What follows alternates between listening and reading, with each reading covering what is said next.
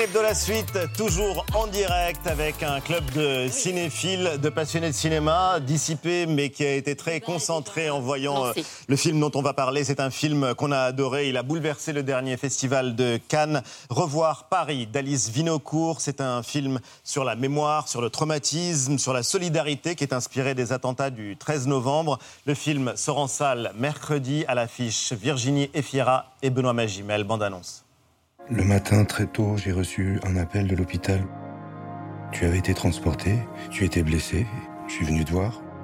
Je suis passé dans la rue du restaurant, il y avait des fleurs et plein de dessins d'enfants. C'était comme un couloir dans lequel les gens défilaient. Est-ce que vous pouvez vous asseoir ailleurs? C'est là où mes parents étaient assis. Vous vous souvenez de moi? Non. Qu'est-ce que vous faites ici, vous? Vous êtes précipité dans les toilettes au premier coup de feu et vous n'avez pas ouvert. J'ai j'ai pas fait ça. Il paraît que vous vous souvenez de tout ce qui s'est passé. Pourquoi vous voulez vous souvenir? Revoir Paris sort en salle mercredi prochain et sa réalisatrice Alice Vinocourt est l'invitée de Célébdo. Bonsoir Alice Vinocourt et bienvenue. Merci d'avoir accepté euh, notre invitation. On a tous vu Au revoir euh, Paris et c'est un film important. Bonjour. Revoir. J'allais dire au revoir. Vous avez dit au revoir. ouais. Je l'ai dit. Bon, revoir Paris. Revoir Paris, vous allez nous expliquer euh, dans un instant le titre. D'ailleurs, pourquoi revoir Paris? Oui, c'est l'histoire d'une femme comme ça qui, qui est survivante d'un attentat et qui, et qui revoit la ville euh, différemment. Euh, elle est un peu dans les limbes et du coup, elle, euh, elle, oui, elle, elle voit les, les choses différemment. Elle reconfigure un peu sa vie à son insu. On va en parler parce que c'est un film, d'abord il faut le dire, qui est dédié, c'est la première chose qu'on voit d'ailleurs quand on s'installe dans, dans la salle, il est dédié à Jérémy, votre frère. Il était au Bataclan le 13 novembre. C'était le point de départ de tout? Oui, c'est ça. En fait, j'ai vraiment construit le film sur euh, ma propre mémoire de cette nuit, euh, de cette nuit des attentats du Bataclan. Après, euh, j'ai observé sur moi-même comment la mémoire euh, construisait et déconstruisait les choses. Donc, j'ai pas tout de suite eu l'idée, évidemment, d'un film, mais j'ai construit vraiment la fiction euh, en m'inspirant en fait de, des conversations que j'ai pu avoir avec lui dans les jours qu'on suivit, les mois qu'on suivit, et aussi évidemment en rencontrant beaucoup d'autres survivants. Mais pour moi, c'était important que ce soit un film vraiment de fiction et que ce soit pas ces Parce que c'est de la fiction, c'est Voilà. inspiré des attentats du euh, 13 voilà. novembre. Mais, c'est pas euh, cet attentat-là en particulier. Oui, on ne le voit jamais d'ailleurs euh, frontalement. On entend le son des Kalachnikov, on voit quelques éléments qui évidemment évoquent. euh, Mais pourquoi avoir choisi la fiction ou vous avoir choisi Oui, ce chemin-là euh, pour en vous fait, emparer d'un sujet pareil euh, En fait, mon, mon frère m'a vraiment fait comprendre qu'un attentat, c'était pas quelque chose de représentable, c'est pas quelque chose même de pensable en fait, et que c'était. On a tourné au moment aussi des, des procès en fait des attentats. Et euh, il y a quelque chose en fait de l'ordre. Oui, c'est impossible d'être que la fiction soit à la hauteur en fait de ces témoignages.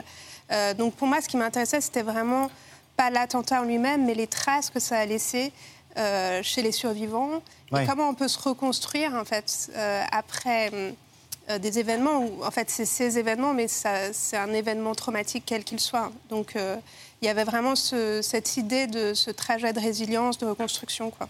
de solidarité. C'est vrai que c'est un film euh, lumineux, Eva, Mélanie, enfin, on le disait euh, avant l'émission, c'est euh, un film qui nous a touchés, qui est très fort. Il y a d'ailleurs dans la presse un sentiment qui est comparable avec Revoir Paris. Alice Vinocourt répare les, vivants. Alice Vinocourt livre un film consolateur et, cathartique parce que c'est un film qui est aussi une histoire d'amour, qui est aussi un film sur la solidarité. Et ça, vous l'avez voulu délibérément.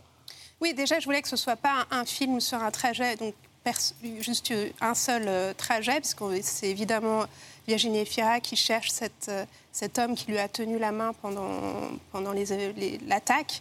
Elle cherche cette main, mais je voulais aussi que ce soit un film choral, euh, qu'on suive d'autres fils, parce que, en fait, ça peut Parce sembler un qu'elle, peu... elle a oublié, Ah oui, elle a elle perdu est- la a mémoire et elle ne sait plus qui lui a tenu la main. euh, voilà, et elle essaye du coup de reconstituer. Elle fait une sorte d'enquête dans sa mémoire, mais aussi euh, une enquête dans Paris.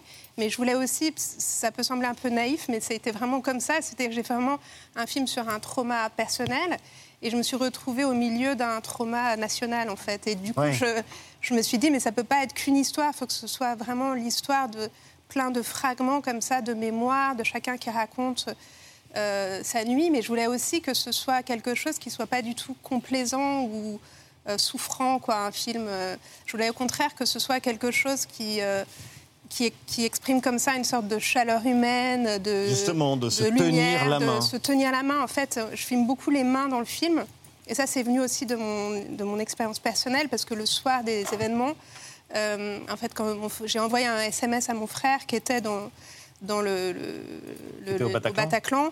Et en fait, euh, on n'avait pas de nouvelles, il voulait pas que je lui renvoie de message. Et donc, en fait, avec mon copain, on s'est tenu les mains. Et mon monteur qui habite euh, en face du Bataclan, lui aussi, il entendait les bruits des, tirs et euh, il s'est allongé sur son lit, il a tenu la main de sa, de compagne. Et dans plein de témoignages que je recueillais, il y avait ces histoires de mains. euh, Et en fait, un psychiatre avec qui aussi j'ai beaucoup parlé pendant l'écriture du film m'expliquait que en fait, ça dégageait de l'oxytocine, qui est une sorte d'hormone de bien-être, et que c'était une sorte de réflexe grégaire comme ça, de justement de chaleur humaine et de. Voilà, c'est pour ça qu'on filme beaucoup les mains. euh. Et on va y revenir d'ailleurs, parce que c'est un film euh, extrêmement sensible et c'est un film, euh, je le disais, qui est lumineux. On continue d'en parler, ce sera juste après vue.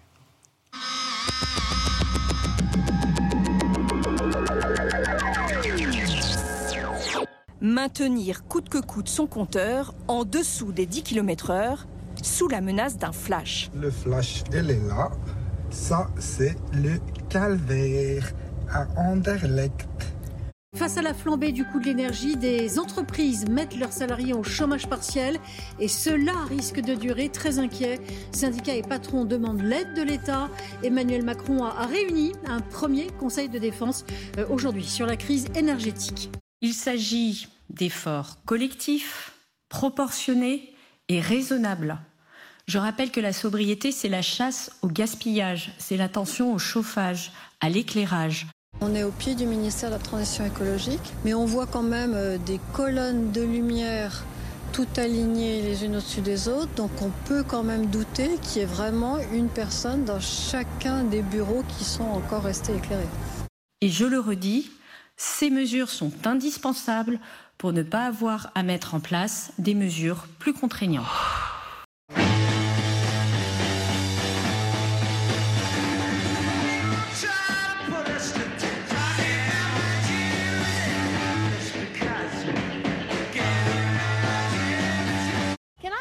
How often you have been striking in your life? Well, to be honest with you, this is the first time. First time. For you too? First time striking for me as well. It's always the working class people that gets penalised. Me, him, him. Petrol, energy bills, phone bills. So e- even though you- everything's gone up, so why shouldn't our wages go up? Le mec qui est au chômage, le mec qui a 800 balles par mois de RSA, le mec qui est au SMIC à 1002, tu lui fais gagner une bagnole à 8000 euros et tu lui changes la vie à ce mec-là. Regardez. Prenez du temps pour ce qui compte. O2, numéro 1 des services à la personne, vous offre 3 heures de ménage et repassage. Respirez, O2 est là.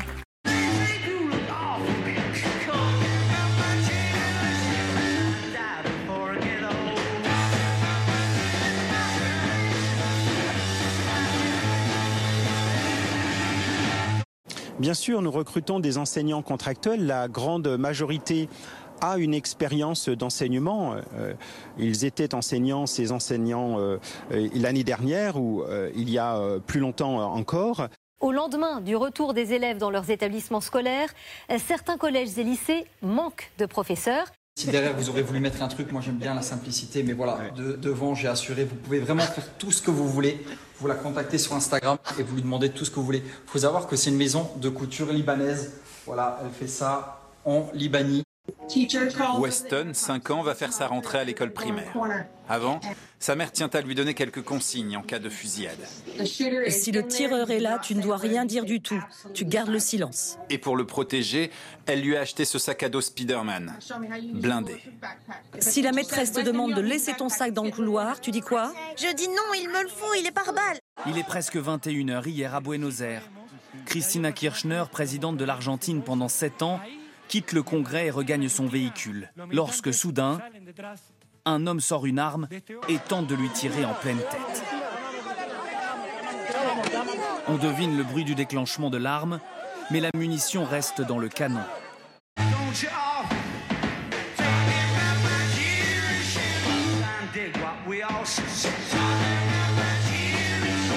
Après l'écran noir découvert par certains abonnés Canal+ ce matin, le groupe TF1 dit prendre acte de la décision du groupe Canal+ de cesser la diffusion de ses chaînes et le déplore fortement. Derrière cette coupure, l'absence d'accord entre les deux groupes sur le contrat de diffusion des chaînes. Et c'est vrai qu'on se pose une question, la télé peut-elle faire péter les plombs? Près de huit décennies après la fin de la Seconde Guerre mondiale, la Pologne demande que l'Allemagne paye pour les dommages humains et matériels engendrés par le conflit. Montant estimé, près de 1300 milliards d'euros. Le gouvernement allemand a d'ores et déjà fermé la porte à toute négociation. Tout le monde le sait, qu'il y a une propagande, qu'il y a une propagande de guerre par la peur d'ailleurs. Et ne serait-ce que le, le premier, le premier événement qui a été dit, la maternité bombardée, quand M. Zelensky a fait le tour des parlements européens, et c'est là que le processus de paix s'est interrompu, il a utilisé ça. Il a dit J'ai rencontré une femme enceinte qui m'a dit Vengez-moi, etc. Il a été incapable de donner le nom de cette femme. On n'a pas su le nom des victimes. Et vous pensez bien que s'il y avait eu la moindre victime, le moindre bébé avec du sang, à l'heure de téléphone portable, on les aurait eus. Alors précisons s'il en est besoin que le bombardement de la maternité de Mariupol a bien eu lieu, qu'il a été capté par deux journalistes de l'agence euh, Associated Press, dont les photos euh, ont fait le tour du monde, que des femmes enceintes, plusieurs femmes enceintes ont été blessées, qu'une une autre euh, filmée sur une civière a bien péri dans ce chaos, que ce qu'affirme Ségolène Royal de façon plus générale est une insulte d'abord aux victimes et puis ensuite aux journalistes, reporters d'images, photographes qui risquent leur vie pour rapporter ces drames, aux organisations humanitaires et aux enquêteurs internationaux qui depuis plus de six mois documentent les exactions de l'armée russe. D'après un sondage qui avait été réalisé euh, en 2019, euh, 9% des Français pensent que l'homme n'a jamais mis euh, les pieds euh, sur la Lune.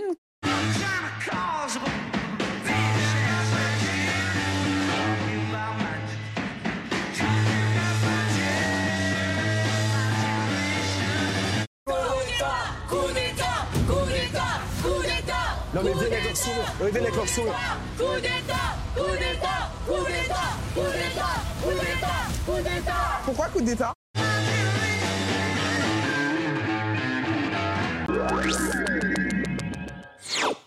C'est l'hebdo continue avec la réalisatrice Alice Vinocourt qui signe Revoir Paris en salle mercredi prochain. Mélanie, c'est un film euh, qui t'a marqué, comme nous tous. Énormément. Et notamment, vous parliez des traces que, qui restent, que laisse euh, ce qu'on vit dans la mémoire. Euh, Vous parliez des limbes. Et pour le coup, la question de la mémoire est extrêmement. Enfin, c'est tout au centre de, de votre, de votre film. Et vous vous intéressez euh, euh, à la façon dont elle, va elle peut se transformer, se déliter, euh, se reconstruire, parfois même se falsifier, ou alors euh, tout simplement euh, s'effacer. Vous vous souvenez de moi? Non. J'étais à la table en face de vous. Vous fêtez un anniversaire. Je, je me souviens plus de rien. Vous aviez commandé un verre de vin. J'ai pensé que vous attendiez quelqu'un. Et puis, en une fraction de seconde, vous avez disparu. Il y avait un groupe de Chinoises qui vous masquait. Et quand vous êtes réapparu, vous aviez de l'encre partout sur les mains. Vous êtes mis à chercher euh, un mouchoir dans vos poches. Et plus vous cherchiez, plus, plus vous vous mettiez de, de l'encre partout. euh, Vous en aviez un peu sur le visage. Vous m'avez fait rire. Ouais, vous, vous êtes moqué de moi. Non, non, non, pas du tout. Mais c'est ce que vous pensiez. Vous pensiez que je me moquais de vous. Vous m'avez regardé euh, très énervé. En fait, c'est très intéressant parce que dans le film, tout le long du film, vous montrez qu'on peut être au même endroit, euh, au même moment, vivre exactement les mêmes événements et en fait euh, avoir des récits radicalement différents, mais même euh, de façon très consciente, c'est-à-dire avoir l'impression d'avoir vécu des choses radicalement différentes. Oui, c'est vrai, c'est ce qui se passe même dans la vie. Ça n'a pas besoin d'être une expérience traumatique. Par exemple, même euh, ce, ce plateau, enfin, j'espère que ce ne sera pas une expérience traumatique, mais on en a chacun un souvenir. J'espère que ça ne le sera pas. Euh, c'est- aussi euh, ce que je veux dire. Des, chacun on a un, souvenir particulier, quoi. Je veux dire dans le sens où, euh, en fait, c'est ça que je trouve, euh, ce qui était amusant au scénario, quoi, c'était de construire ce kaléidoscope en fait de points de vue et et de, de- de regarder en fait euh, l'événement différemment selon. euh, et euh, c'est vrai qu'il y a, voilà, il y a, Vous il y dites a- amusant. Non, parce que c'est vrai que quand on songe euh, à- au thème. euh, Non, le- le- alors l'expérience du film n'a pas du tout, euh, je vous rassure, été amusante. Enfin, J'en parlais tout à l'heure, de, de tourner dans Paris, euh, au moment des procès, d'ailleurs là il y a une sorte de hasard que le film sorte Oui, au, début, au que- moment du, procès de Nice. Et il y Alors avait, que les en fait, la réalité et la fiction sont beaucoup côtoyées. Il y avait quelque chose de, même quand on tournait à l'extérieur des restaurants, qu'on avait les bougies. Euh, les gens s'arrêtaient, demandaient euh, ce qui s'était passé. On avait dû mettre un grand carton avec écrit euh, tournage du fi- de film en cours. Oui, parce que vous n'avez pas fait ce que font beaucoup de réalisateurs ou dans la plupart des tournages, c'est-à-dire bloquer la ville, bloquer Oui. une rue. Vous avez laissé vivre Moi, je voulais Paris. vraiment capter la pub, parce que c'est aussi un film sur Paris, euh, d'où le titre aussi. Euh, je réponds aux questions, mais en fait.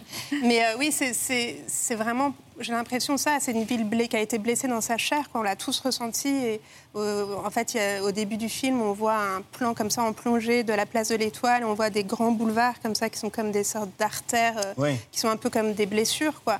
Et il y avait vraiment l'idée de capter comme ça cette cette- cette- la pulsation de cette ville et on a tourné en ce qu'on appelle en mode gare, c'est-à-dire euh, En mode gare gare, Gare. c'est-à-dire euh, par exemple si on tourne gare de Lyon par exemple, c'est évident qu'on va pas bloquer oui. euh, les même si on a un très gros budget, on va pas bloquer la gare de Lyon, donc on laisse en fait les fonds vivre et en même temps on inscrit le film dans ce paysage quoi.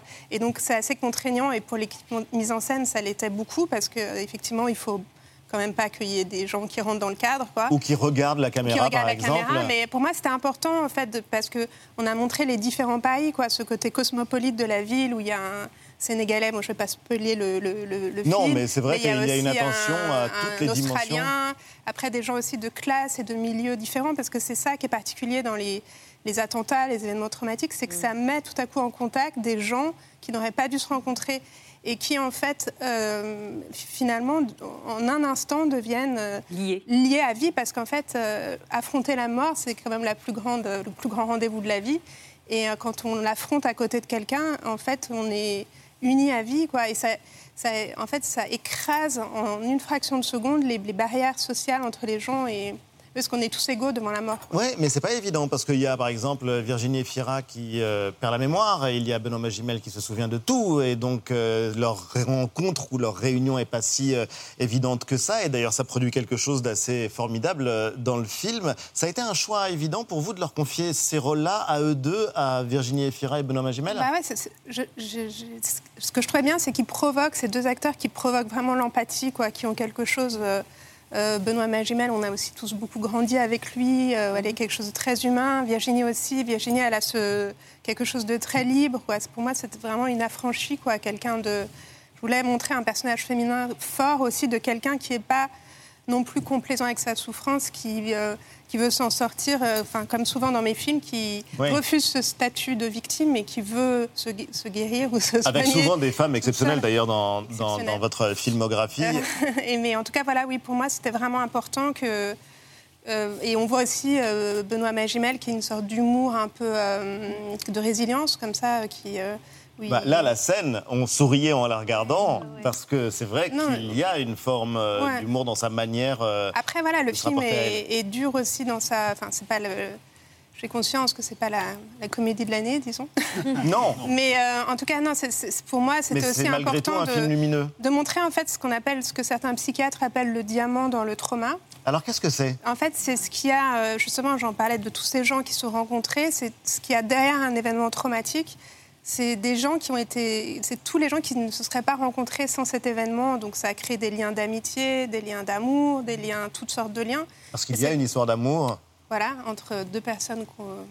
n'imagine Ne citera pas. On ne voit pas du tout qui c'est. Non. Euh, mais oui, c'est ça, c'est c'est vraiment de montrer euh, ce qui s'est passé entre ces gens. Et euh, il y a Le aussi une image. euh, oui. C'est ce, qui en ressort de finalement le diamant, c'est ce qui brille, c'est ce qui en ressort de positif. C'est-à-dire, il y a les choses qui nous arrivent et c'est pas que ce qui nous, c'est ce qu'on fait de ce qui nous arrive. Après, on voit qu'il y a des gens qui sont, c'est pas pour- non plus pour enjoliver les choses. Il y a aussi des gens qui, enfin, on voit à quel point c'est compliqué. On est en mille Ouais. morceaux. et c'est comme tout réapprendre quoi. De, de- de- c'est comme si on a un nouveau corps. On Il y voit a ceux qui est. le portent d'ailleurs, euh, le traumatisme, dans leur Mm. corps et pas forcément euh, dans leur mémoire. Il y a ceux qui pratiquent quelque chose euh, qu'on a pu appeler une amnésie volontaire quasiment, comme Ouais. si on voulait oublier. Non, puis il y a des travaux qui sont faits en ce moment aujourd'hui sur la, la mémoire traumatique. Ça- moi, par exemple, j'ai été touchée dans ma famille. On n'a pas besoin d'avoir cette connexion si personnelle. C'est-à-dire n'importe qui qui, a, qui était à Paris euh, ce soir-là, et même pas simplement Oui. à Paris, même en France, a été euh, éclaboussé ou touché par ces événements, mais l'idée c'était de montrer justement.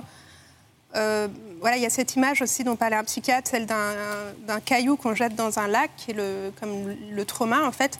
Même s'il n'y a plus en fait de- du, du tout de, de traces euh, à d'ondes à l'endroit du choc, en fait, ça fait des ondes de choc à des kilomètres à la ronde. Et du coup, pour moi, c'était aussi, le film, c'était aussi regarder ça en fait, parce que l'attentat, c'est comme une sorte de oui, il y a quelque chose de figé, quoi, comme un, un trou noir. Quoi. euh, Ouais. Et l'idée, c'était de regarder derrière ce trou noir, en fait, et de, aussi de recréer les liens entre les gens et cette chaleur humaine, tout ce que les terroristes veulent détruire et qui n'ont pas détruit. La communauté. Et d'ailleurs, c'est vrai La que c'est un film euh, ouais. ultra sensible. Eva. Oui, oui. Et Vous parliez aussi de l'entourage, aussi comment euh, les familles sont éclaboussées par cet événement et traumatisées aussi par ça.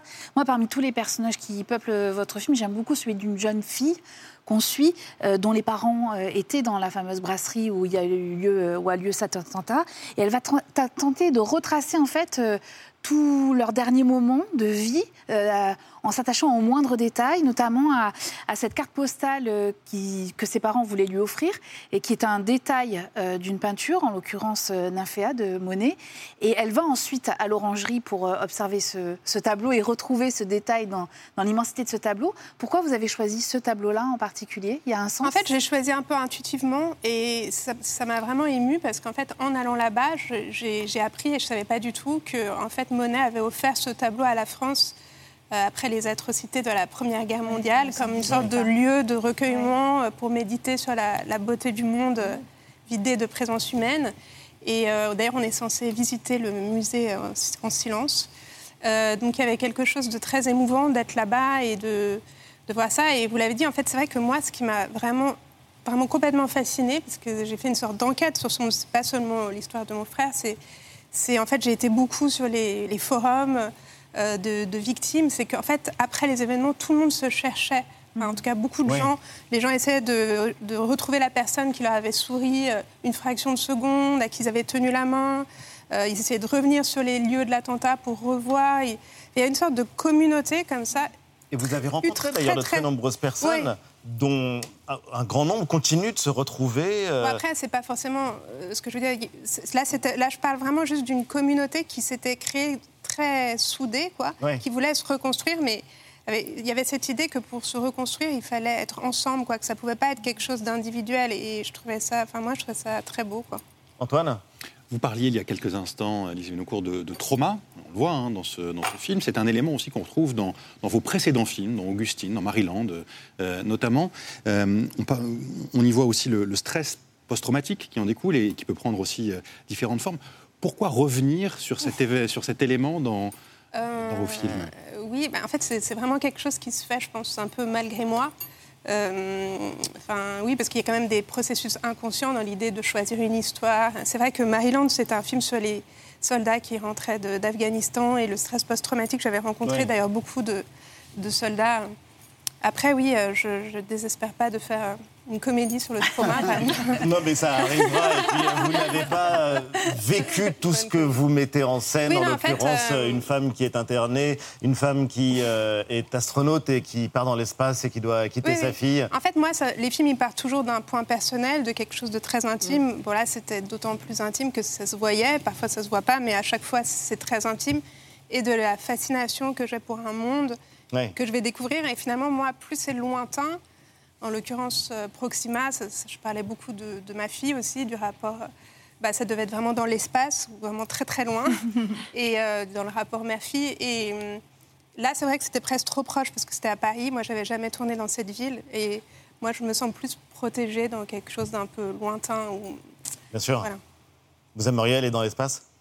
Oui, euh, dans, dans l'idée, mais bon, après, Dans prendre un l'idée. ascenseur, nous sommes déjà allés dans l'espace. donc je sais pas si- Merci infiniment, en tout cas, Alice Vinocourt. Et on recommande chaleureusement Revoir Paris. Ce sera en salle le 7 septembre. Merci d'avoir été notre invité. On recommande le film euh, chaleureusement. C'est l'hebdo se termine lundi 19h. Anne-Elisabeth Lemoine aux commandes de C'est à vous avec toute la bande. Et quant à nous, on vous donne rendez-vous samedi prochain à 19h. Merci de nous avoir suivis. Merci les amis. Salut, Alice. Salut à tous.